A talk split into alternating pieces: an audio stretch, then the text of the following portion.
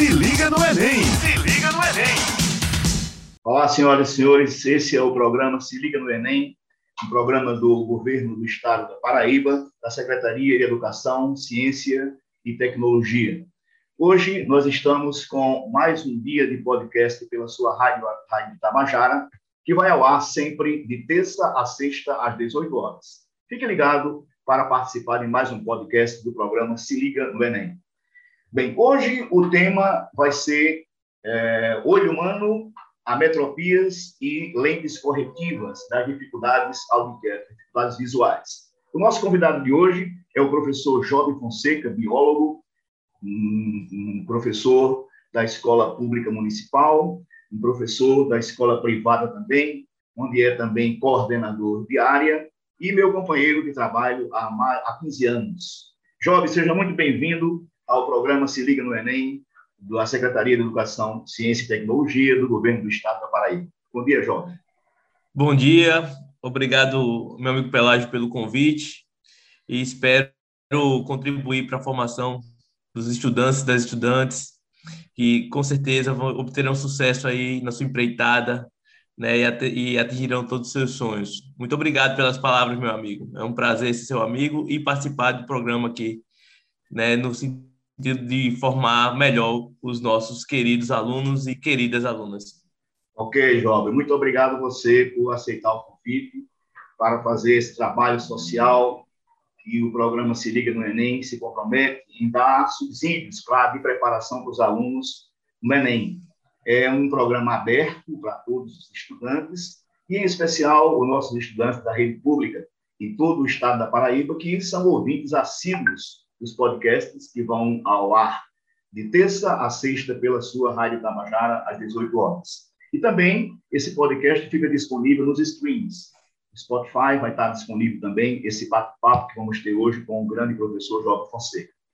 Meu amigo, meu irmão Job, queria que você ficasse à vontade para discorrer um pouco sobre o olho humano, que é então o tópico que a gente vai discutir hoje e ver as ametropias com as respectivas lentes corretivas. Confesso a você, meu amigo, meu irmão, que o que eu entendo bem é de como se faz a correção. o que, que a lente faz com os portadores de ametropias, como é que ela engana e faz ele ver direitinho com nitidez. Mas o olho em si, isso aí é coisa dos biólogos, eu que bem conheço, sei que você vai fazer uma, uma descrição completa do nosso órgão completíssimo, o órgão é, é, de um poder imenso que é o nosso olho humano. Fique à vontade, João. Obrigado, Pelágio. É, então é o seguinte: nós somos animais visuais, né? Nós humanos somos animais visuais.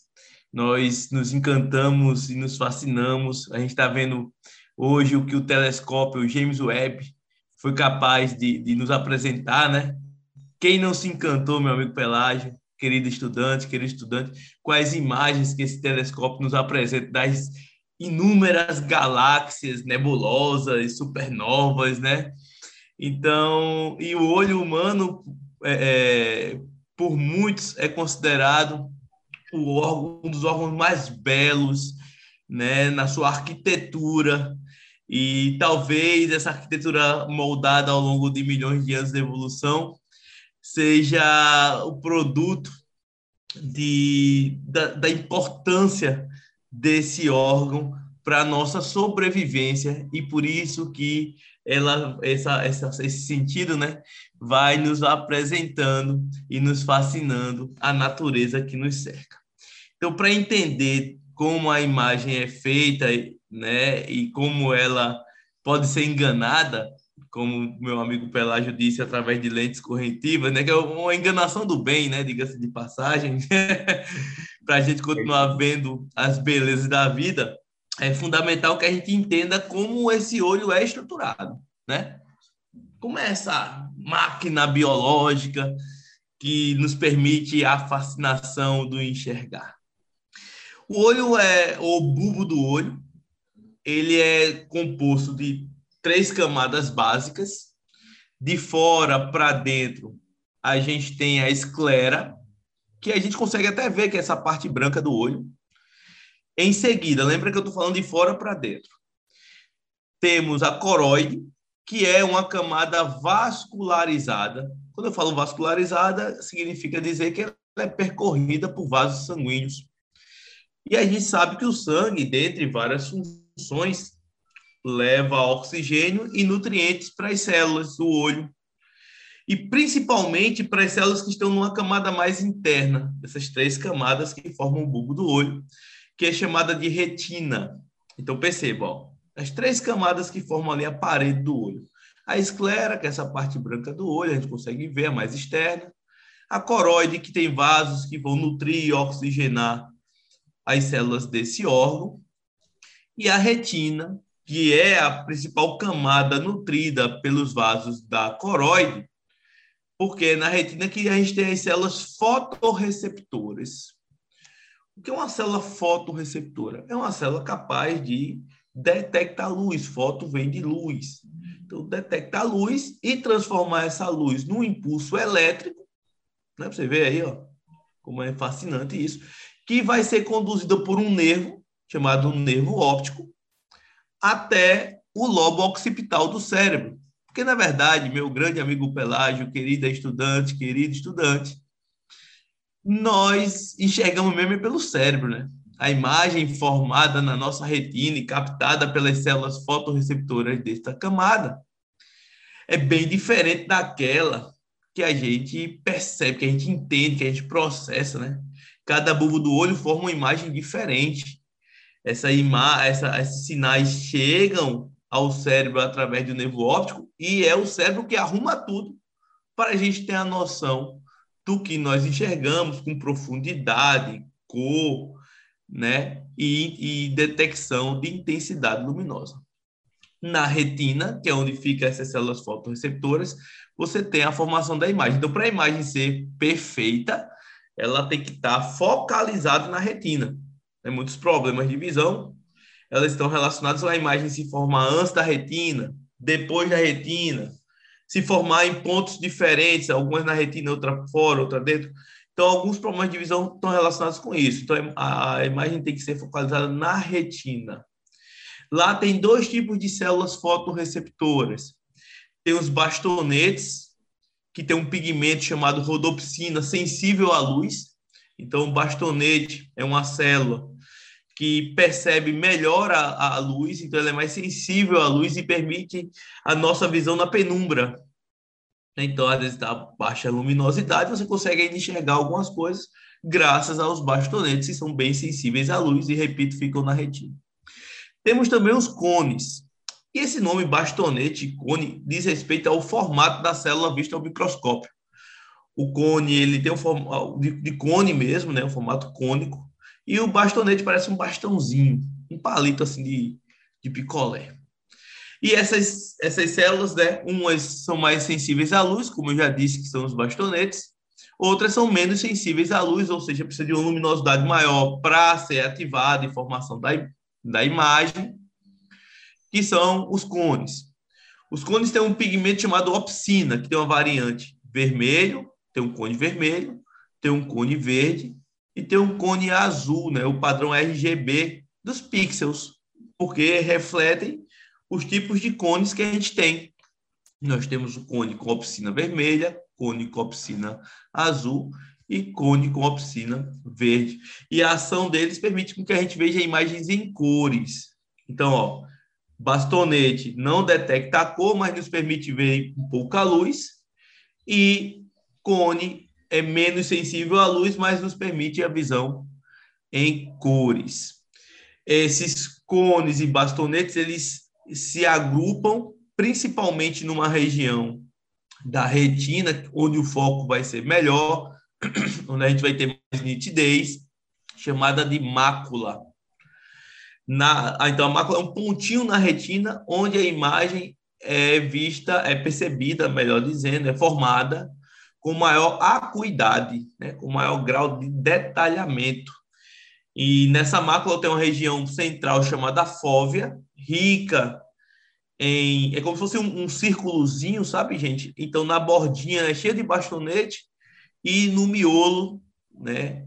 É rico em cones, onde a imagem é vista com mais nitidez. Tem um ponto dessa região que não forma imagem, chamado ponto cego, que não tem cone nem bastonete, que é da onde brota o nervo óptico.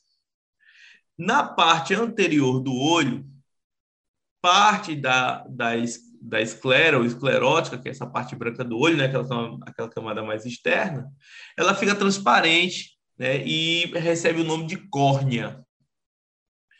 É o primeiro meio de refração da luz, é a córnea. Aí, depois da córnea, você tem uma câmara repleta de um líquido menos viscoso, mais fluido, chamado humor aquoso. E em seguida, né, vamos, vamos imaginar que a gente é um, um, raio de luz passando pelo olho, né? Então, vai atravessar a córnea, vai atravessar o humor aquoso, que fica numa câmara anterior ali do olho, e vai passar por um orifício chamado pupila. Pupila é o orifício da parte pigmentada do olho, que é chamado íris. Então, a íris tem melanina. Melanina pigmento também que dá cor à pele da gente, né?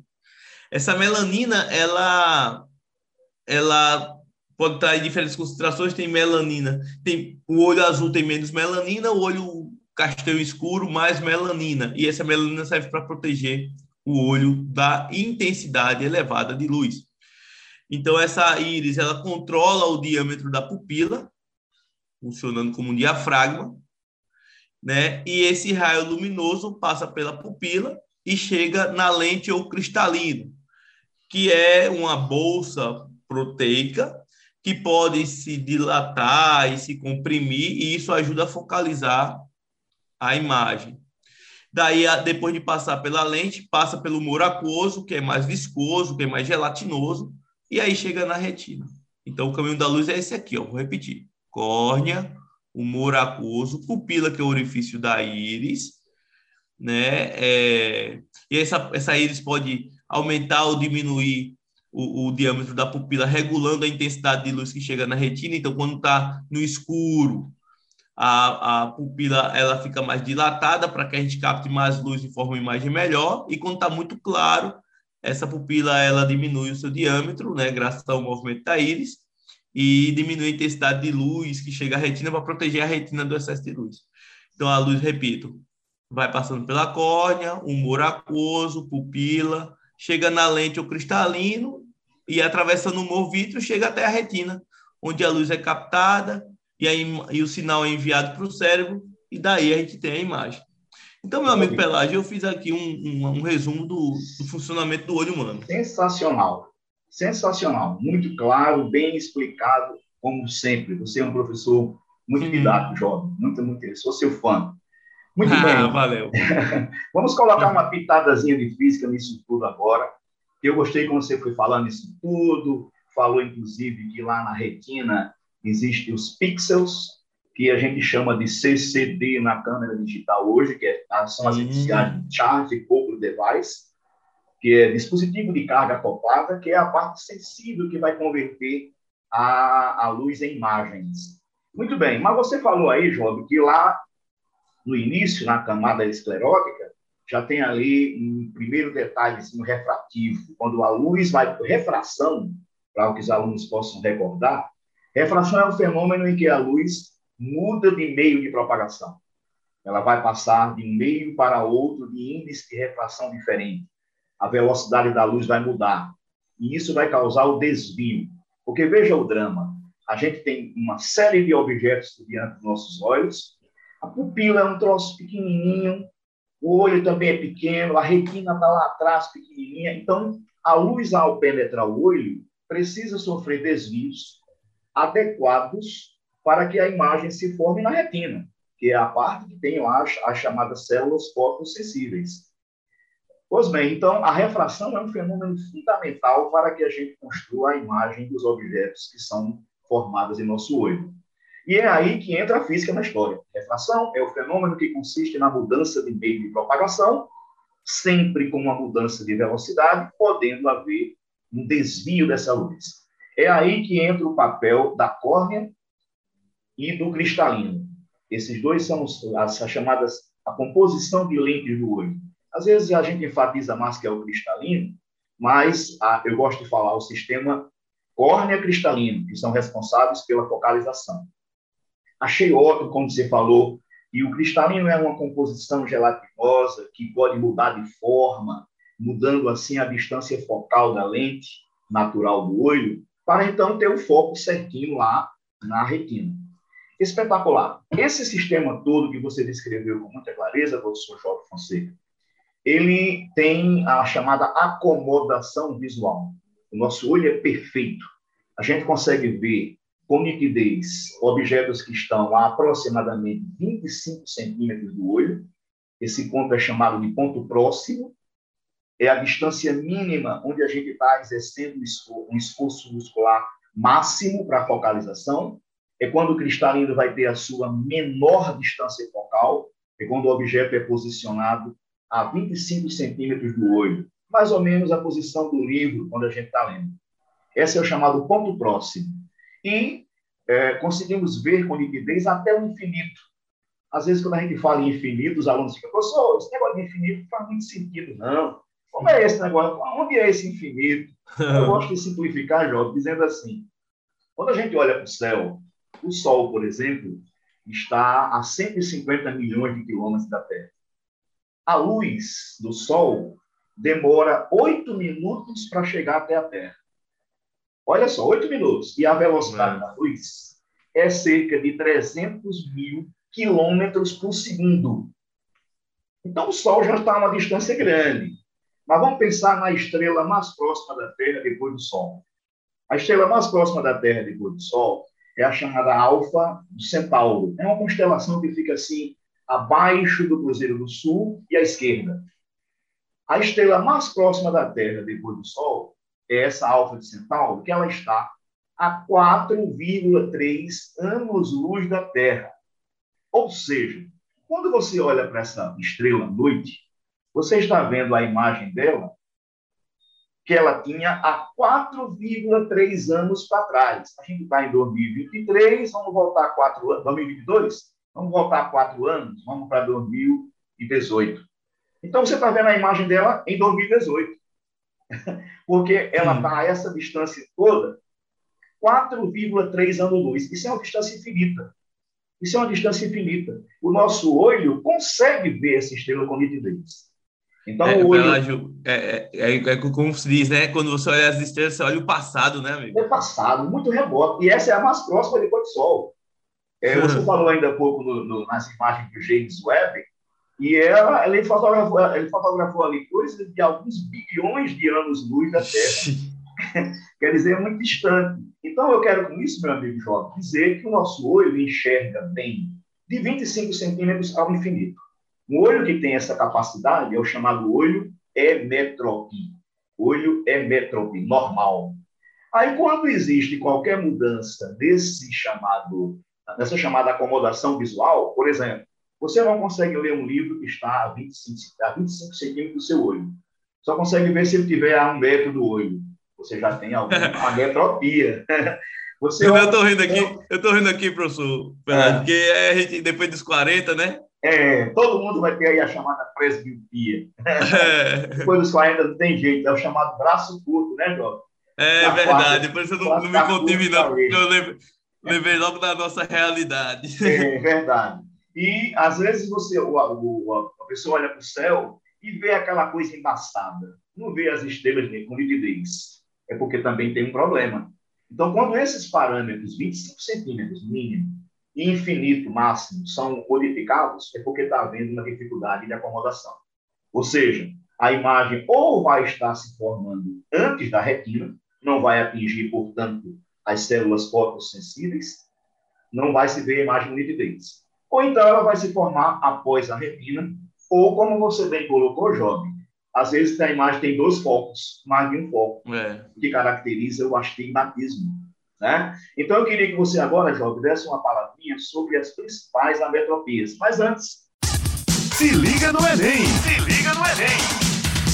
E deixa eu fazer aqui a, o, o, o, os trâmites legais de apresentação desse programa. Nós estamos aqui, senhoras e senhores, na Rádio Tabajara, com o programa Se Liga no Enem Paraíba, que é um programa da Secretaria de, Estado da Educação, Ciência e Tecnologia.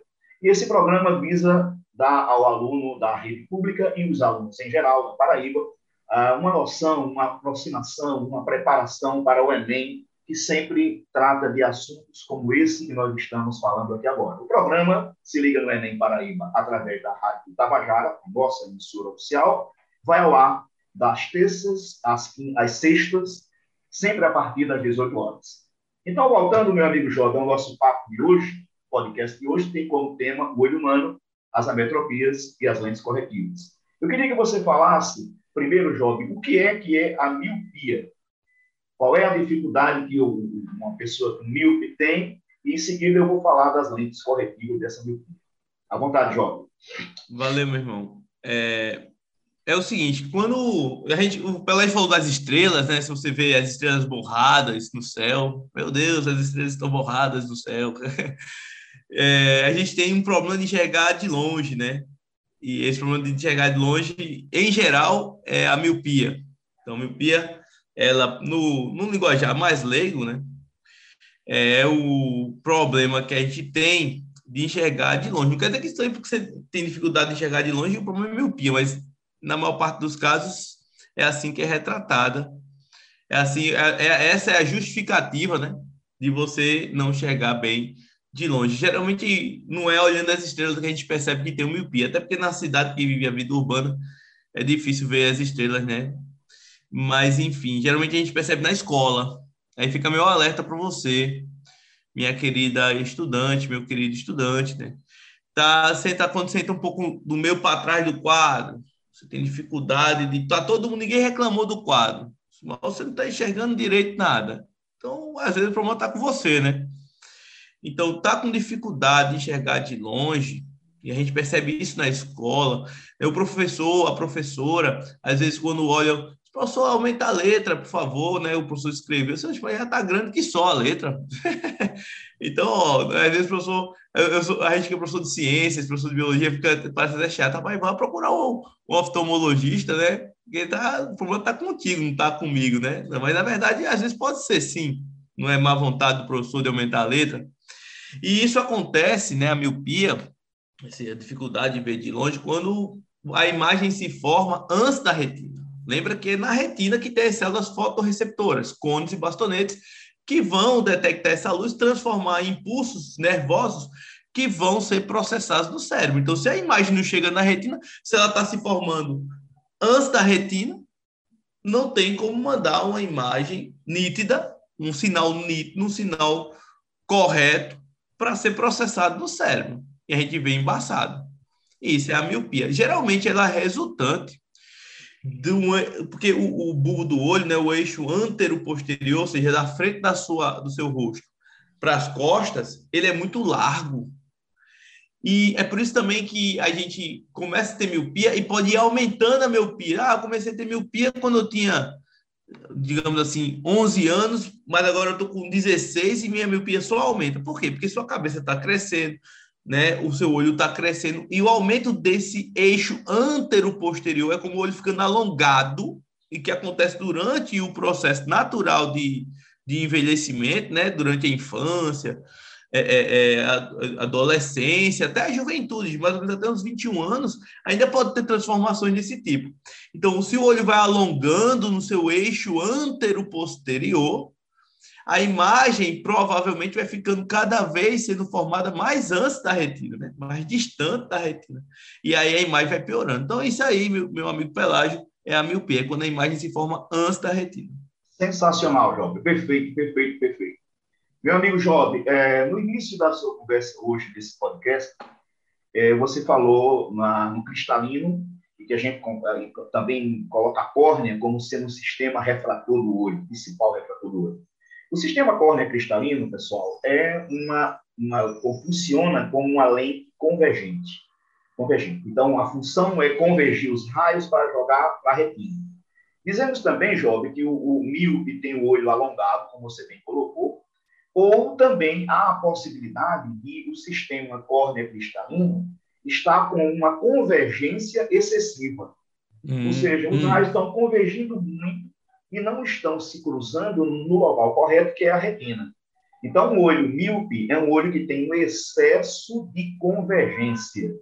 Por essa razão, é que para corrigir, corrigir esse excesso de convergência, a gente usa uma lente divergente para minimizar essa convergência excessiva que está ocorrendo nesse olho míope. Tem até aquela piada antiga, mas muito boa, né? Mais vale, mais vale. Por que é que o míope, quando vai ao zoológico, ele não consegue ver os animais? Como é a resposta, Jovem? É porque ele usa lente divergente. É, porque ele usa lente divergente. Mas, pela gente, esse podcast já valeu só por essa piada aí, viu, velho? é, vai é, ser um sucesso, né? Lente divergente, lente divergente. Mas o interessante, Jovem, também é o seguinte: a lente divergente, toda lente esférica tem uma distância focal, e essa lente divergente tem uma característica muito interessante. Ela só conjuga, ela só forma, só produz imagens reduzidas, imagens menores do que o objeto, e a imagem que essa lente forma fica sempre localizada entre o foco e o centro óptico da lente. Isso é um detalhe importante de física, viu? A lente divergente forma sempre imagens que ficam localizadas entre a lente, entre o eixo, o centro óptico da lente, e o seu foco principal. Aí o que, é que o oftalmologista faz? Faz um exame para detectar até que distância o menino vê é, sem uso de óculos. Então, ele vai colocando as letrinhas e aqui tem um código que vai indicando a distância. Suponhamos que o oftalmologista descobre que o paciente só vê até 5 metros de distância. Só vê até 5 metros. Depois de 5 metros fica a imagem passada. Então, ele receita para esse menino uma lente divergente de distância focal 5 metros. Distância focal 5 metros significa dizer que a vergência, que é o grau dessa lente, é 1 sobre a distância focal. É 1 sobre 5. 1 sobre 5 dá 0,2. Então, se ele só vê a, a, até 5 metros de distância, ele vai, ter, vai fazer uso de uma lente divergente, que é de grau negativo, e essa vergência, esse grau da lente, vai ser, então, 0,2, um grau pequeno. Mas eu tenho um amigo, Job, você hum. conhece hum. o professor Amilca? O professor Amilca usa 20 graus de miopia. 20 graus. O que, que isso significa? Olha, se a vergência é 20 graus, a distância focal é 1 sobre 20. 1 sobre 20 é 0,05 metros. 0,05 metros são 5 centímetros. Jovem, ele só vê até 5 centímetros do olho. Só até 5 centímetros do olho. A partir daí, ele não vê mais nada do interesse. Por isso, ele usa uma lente de 20 graus. Portanto, a miopia, que é a dificuldade de ver objetos distantes, às vezes nem tão distantes assim, né? Com a nossa amiga amiga, é. ele só vê até 5 centímetros. É, é, menor do que a distância do ponto próximo que o olho é metro. Então, corrige com lente divergente para reduzir, para diminuir a, o excesso de convergência que o olho míope tem, e a lente divergente tem uma distância focal, que é o limite até onde ele vê, que é o chamado ponto remoto do míope. No caso aqui do primeiro exemplo, o cara que usou 0,2 graus, a, o, o ponto remoto dele, que seria o normal infinito, o ponto remoto dele está a apenas 5 metros. E, no caso de Amilcar, o ponto remoto dele está a 5 centímetros do olho, ele que usa, então, aí 20 graus de, uma, de lente divergente para corrigir sua miopia. Job, e o que é que vem a ser a hipermetropia? A hipermetropia é justamente o contrário da miopia, né? É tanto que você não pode ter no mesmo olho os dois problemas. Porque a hipermetropia é caracterizada com a dificuldade de enxergar bem de perto. Lembrando que podem existir outros motivos, né? para você ter essa dificuldade, mas em geral, quando uma pessoa tem desde cedo uma dificuldade de ver de perto, isso está associado à, à hipermetropia. E isso acontece por dois motivos. Na verdade, isso acontece por um motivo só, que é o fato da imagem, preste atenção que eu vou dizer agora, se formar depois da retina, né? Ela ser focalizada depois da retina, que é onde tem as fotos as células fotorreceptoras ou fotossensíveis, como o meu amigo Pelágio gosta de chamar, e que é perfeitamente correto. Então, se a imagem se forma antes da retina, miopia. Se forma depois da retina, hipermetropia. Do mesmo jeito que eu acentuei a, a causa desse problema, a anatomia do olho, né, em relação ao seu eixo antero-posterior, você pode ter a hipermetropia com um olho curto, sem ser um olho alongado, um olho curto. E também pode ser também um problema de focalização de lentes, né, desse sistema córnea cristalino, que Belage bem lembrou, né, porque só tinha enfatizado uma das causas da miopia, que era a questão do eixo posterior, mas também tem essa questão da dificuldade, um erro na focalização. Então, você tem um, um erro na focalização também como motivo provável para a hipermetropia, que é a dificuldade de ver de perto, porque a imagem se forma depois da retina. É isso aí, Pelágio. Pois é, Job. Ah, você colocou muito bem aí. Isso é hipermetropia. E quem tem hipermetropia tem dificuldade de ver objetos é, próximos, né? Então, por exemplo, na miopia, você tem dificuldade de ver distante. O ponto remoto, que seria infinito, fica limitado. Já a hipermetropia, o ponto próximo é que fica afastado. Por exemplo, a gente consegue ler com nitidez um objeto que está um livro que está aqui a, a 25 centímetros do olho. Então, o hipermetrópe, ele só vê além disso, a partir de um ponto além disso. Por exemplo, a, suponhamos o hipermetrópe que vê somente a partir de um metro de distância. Então, ele vê muito bem de longe, mas um objeto próximo ele não consegue incluir. É, ele só vê, por exemplo, de um metro para frente. Então, tem também um problema de focalização. Como o míope tem uma, uma convergência excessiva do sistema córnea-cristalino, o hipermetrópico, como o João colocou muito bem, é o oposto. Ele vai ter uma falta de convergência. Os raios luminosos, ao penetrar o olho, convergem para um ponto que fica além da retina, depois da retina. Então, ele está com uma falta de convergência. Ele precisa, então, aumentar essa convergência para que os raios se cruzem exatamente na retina, onde estão as, as células fotossensíveis, ou fotoreceptoras, como diz jovem. É, então, qual o problema do hipermetrópico? Ele tem um olho com uma falta de convergência. Eu gosto muito de colocar isso, jovem, porque hum. o aluno fica fácil de entender. Qual é o tipo Entendo. de lente que vai fazer a correção de um olho que tem uma falta de convergência? É uma lente convergente para que ah, ele passe a convergir fácil. mais. Não é verdade? Essa até eu acertava uma dica boa dessa. é como o míope tem uma falta de tem um excesso de convergência. Vamos diminuir, bota uma lente divergente. O hipermetrópe tem uma falta de convergência. Vamos colocar uma convergente para aumentar essa convergência. Aí, como é que é feita a correção da hipermetropia? É com lente convergente. E essa lente convergente, ela precisa ter uma distância focal calculada pela fórmula de Gauss, 1 sobre f, o f é a distância focal, é 1 sobre p, que é a posição do objeto, que nesse caso a gente põe a posição do ponto próximo normal, que é 25 centímetros, ou 0,25 metros, e o ponto é, remoto é onde vai estar a imagem. É onde vai estar a imagem que ele consegue ver se o míope perdão, se o hipermetrópio só enxerga a partir de 100 centímetros, então o P', que é a distância da imagem, vai ser 100 centímetros, ou seja, um metro. Fazer uma conta aqui rápida que vocês vão entender facinho. O hipermetrópio é aquele cara que tem dificuldade de ver perto, só enxerga a partir de um metro de distância. Como é que eu faço a correção, a lente corretiva dele?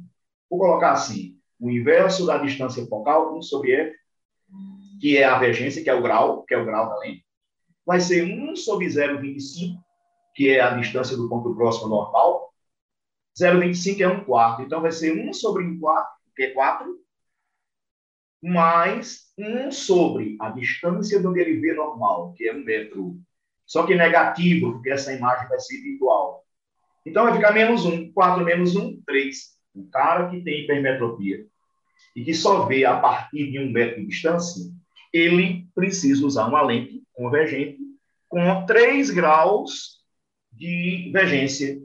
É assim que faz a correção da hipermetropia. Jó, deixa eu te falar uma coisa interessante que eu percebi em sala de aula. Você se lembra de uma aluna nossa chamada uh, Carol? Ela saiu do nosso, uh, do nosso colégio já há uns dois anos. Carol, é, ela outro dia estava assistindo aula e falando sobre lente corretiva. Acho que esse papo também interessante, pessoal. Hum. É, a lente convergente, que é usada pelos hipermetrópes, ela é uma lente de aumento, é uma lupa. De aumento. Ela fornece imagens aumentadas. Tem uma posição também que ela fornece imagem menor. Mas, em geral, ela vai fornecer imagens aumentadas. A lente divergente, que é usada pelos míopes, já só fornece imagens reduzidas, diminuídas. Olha só que legal. Então, a lente convergente fornece uma imagem ampliada, uma imagem aumentada, que, que corrige hipermetropia. A lente divergente, que corrige miopia, só fornece imagem menor do que o objeto. Aí, Jovem, eu pedi para.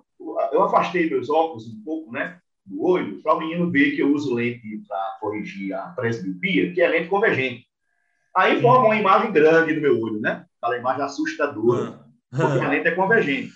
É quando eu pedi para os alunos fazerem a mesma coisa, a Carol fez, quando eu olhei para o olho dela, estava um olho grande e o outro pequenininho. Eu disse, peraí, Carol, chega perto aqui de mim. Afasta aí de novo, esse óculos para eu ver. Aí estava a imagem do olho dela grande, não lembro se é o direito ou esquerdo, também não vem ao caso. E o outro olho esquerdo pequenininho. Eu digo, peraí, você tem o quê? Ela fez, não sei. Eu digo, você tem é, é, essas duas coisas ao mesmo tempo, só que em olhos diferentes. É, no olho ela diferente. tem um olho míope e o outro hipermetrópico. Meu Deus, isso é raro, sabia? Ela tem uma, usa uma lente é, divergente para um olho, que tem miopia, e usa uma lente convergente para o outro olho, que tem hipermetropia. É uma coisa rara. Eu tinha, é. é, no meu tempo de escola, tinha um amigo meu, o Walter, que tinha esse problema. Mas aí eu encontrei Carol, que tem esse problema. Né? Tem um olho míope e o outro hipermetrópico. Eu lembrei de comentar isso porque você me disse ainda pouco, não pode ter os dois ao mesmo tempo, no mesmo olho, né? É no mesmo olho. Mas em, em olhos diferentes é possível sim. Job, nós estamos já quase chegando ao final do nosso bate-papo, que dura só 40 minutos, e a gente precisa dar uma faladinha rápida sobre o astigmatismo.